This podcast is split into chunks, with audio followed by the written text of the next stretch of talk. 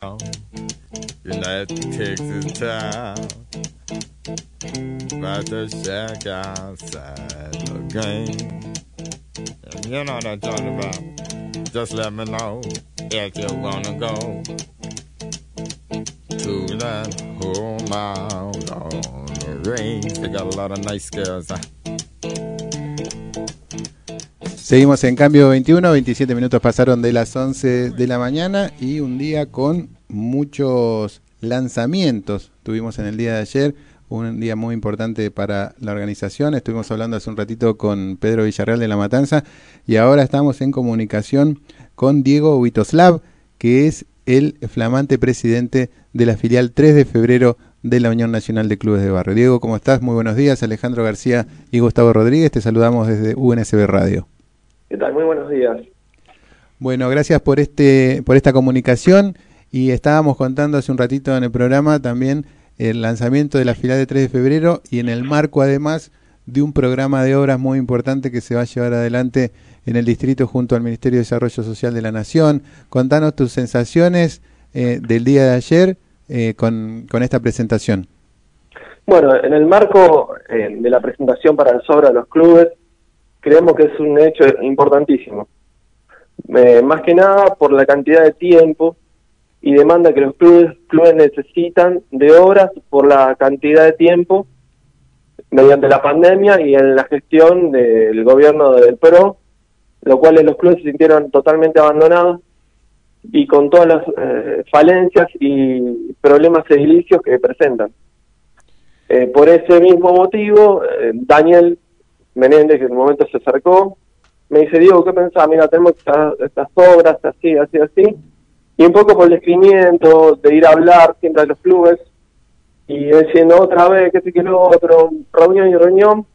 Bueno, eso se, se, eh, se, marcó en un hecho que ahora es una realidad, con un plan de obras mediante los cuales los trabajadores de la economía popular, eh, mediante la UTEP, van a realizar eh, una serie de más de 30 obras, se incluye en pinturas, refacciones, vestuarios y muchísimas cosas más, que esto tiene un piso, pero no tiene un techo.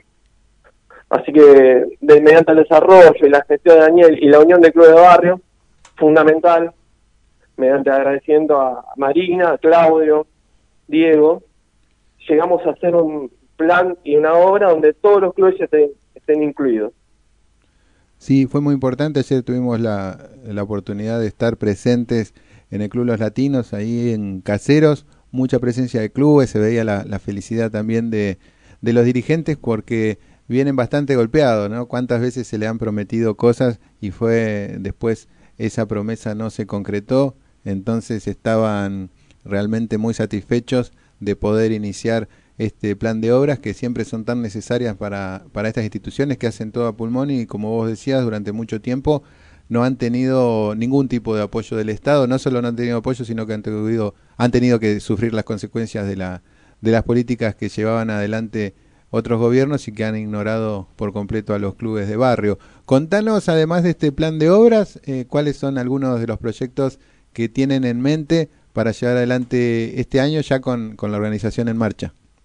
Lo primero y principal que tenemos que hacer es reunirnos, generar un plan, un plan de organización en el cual los clubes formen parte de la unión de clubes y hacernos cada vez más grandes para empezar a tratar en una mesa eh, todos los proyectos y división de recursos para que todos tengan accesos.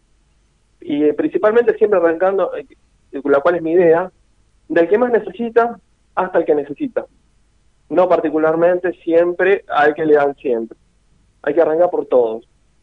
Eh, hay mucha carencia en los clubes y principalmente los clubes que están muy alejados de lo que vendría a ser el centro de 3 de febrero. Eh, después, eh, organizándonos con los mismos, vamos a fortalecer todo lo que son las actividades deportivas, no solamente lo que es un fútbol infantil y lo que siempre se le da, digamos, de, entre comillas, más bolilla. Diego, ¿cuál es la, la primera demanda de los clubes o lo, o lo que los clubes más necesitan?